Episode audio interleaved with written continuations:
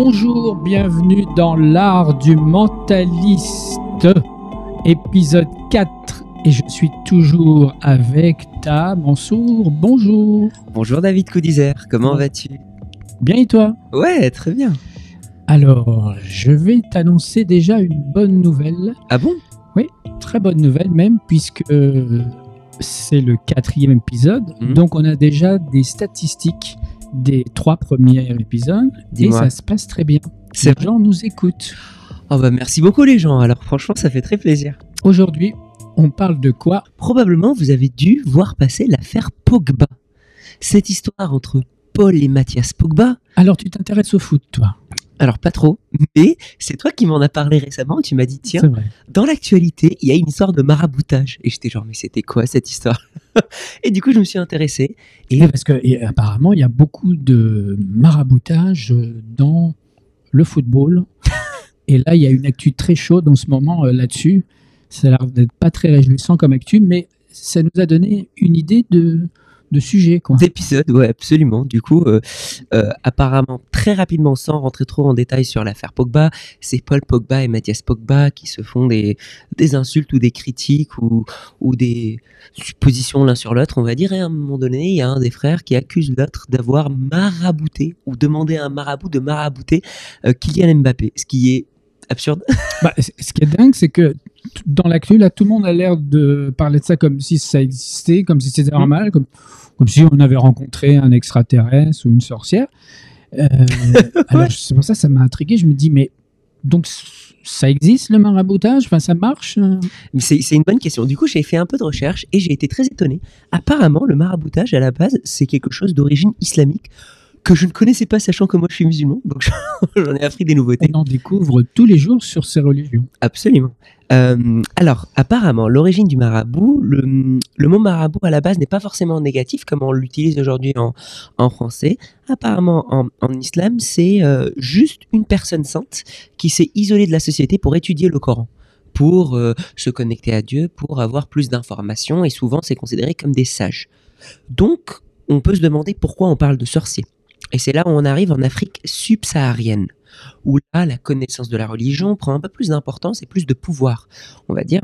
Et en Afrique subsaharienne, les marabouts sont du coup, au-delà de juste euh, une personne sainte, ça va être quelqu'un qui a étudié un peu de la sorcellerie, etc., et qui va pouvoir inciter ou influencer le monde extérieur.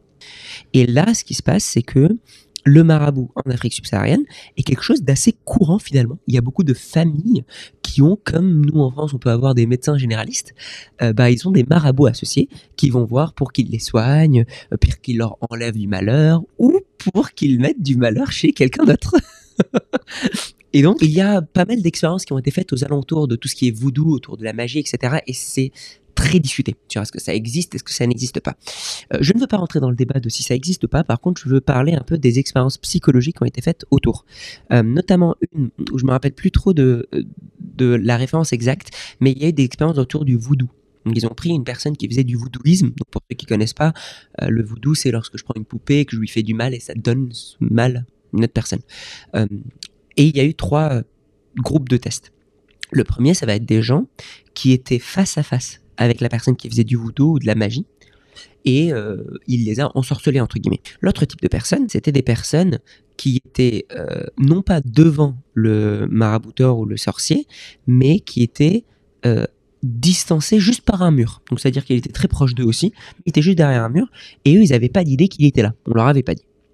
Et les troisièmes types, ça va être des personnes à qui on a dit qu'il y avait un sorcier qui les ensorcelait, mais en fait, il n'y avait personne. Les résultats les plus forts, donc c'est-à-dire en termes d'impact négatif sur la personne et les résultats à long terme, ont été effectivement ceux qui étaient en face à face avec la personne qui faisait du voodoo. Donc il y avait vraiment quelque chose d'impactant. Par contre, ceux qui étaient isolés par un mur n'ont eu aucun souci. Et c'est là où on trouve ça intéressant, c'est que les personnes qui croyaient qu'il y avait un sorcier qui les ensorcelait, même s'il n'y en avait pas, ont quand même ressenti un impact négatif sur leur vie. C'est un peu l'effet placebo, non? Ouais, un peu, exactement. Alors, en, en médecine, ça s'appelle l'effet nacebo, du coup, parce que c'est négatif. D'accord. Placebo, c'est l'effet positif euh, lorsqu'on s'auto-soigne parce qu'on pense qu'on va mieux guérir. L'effet nacebo, c'est comme par exemple tout ce qui est maladie psychosomatique ou les personnes euh, qui sont un peu, qui croient qu'ils sont toujours malades. Ben, on appelle ça un effet nacebo. Et là, ça va être la même chose. Bon, alors certes, on peut se dire que cette personne-là, effectivement, elle avait eu plus d'impact quand elle était en face. Et c'est vrai, voir quelqu'un qui a étudié ça, il y a toute une énergie autour de lui, comme une aura en fait. Et on le ressent, on se sent parfois mal avec eux, etc. Parce qu'ils ont développé un certain charisme, on va dire. Et ce charisme-là, on le ressent dans la vie de tous les jours. Est-ce que c'est énergétique? Est-ce que c'est purement visuel? Est-ce que. On, on ne sait pas. Mais tout ce qu'on sait, c'est qu'effectivement, euh, juste travailler sur sa posture, son corps et son intention peut changer l'impact que tu peux avoir sur quelqu'un. En fait, le maraboutage, qui va se passer, en général, les résultats négatifs commencent à s'activer à partir du moment où la personne prend conscience qu'il ou elle s'est fait marabouter.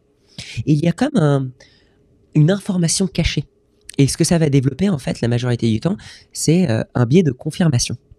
Le biais de confirmation, c'est un biais qui est qu'on va confirmer nos croyances. Donc, dans la vie, il y a toujours des choses négatives qui nous arrivent. Par contre, supposons que là, aujourd'hui, je sais pas moi, ce matin, tu t'es réveillé et tu as Le petit trébuché. orteil dans le, Le coin orteil. comme tout le monde, bien sûr.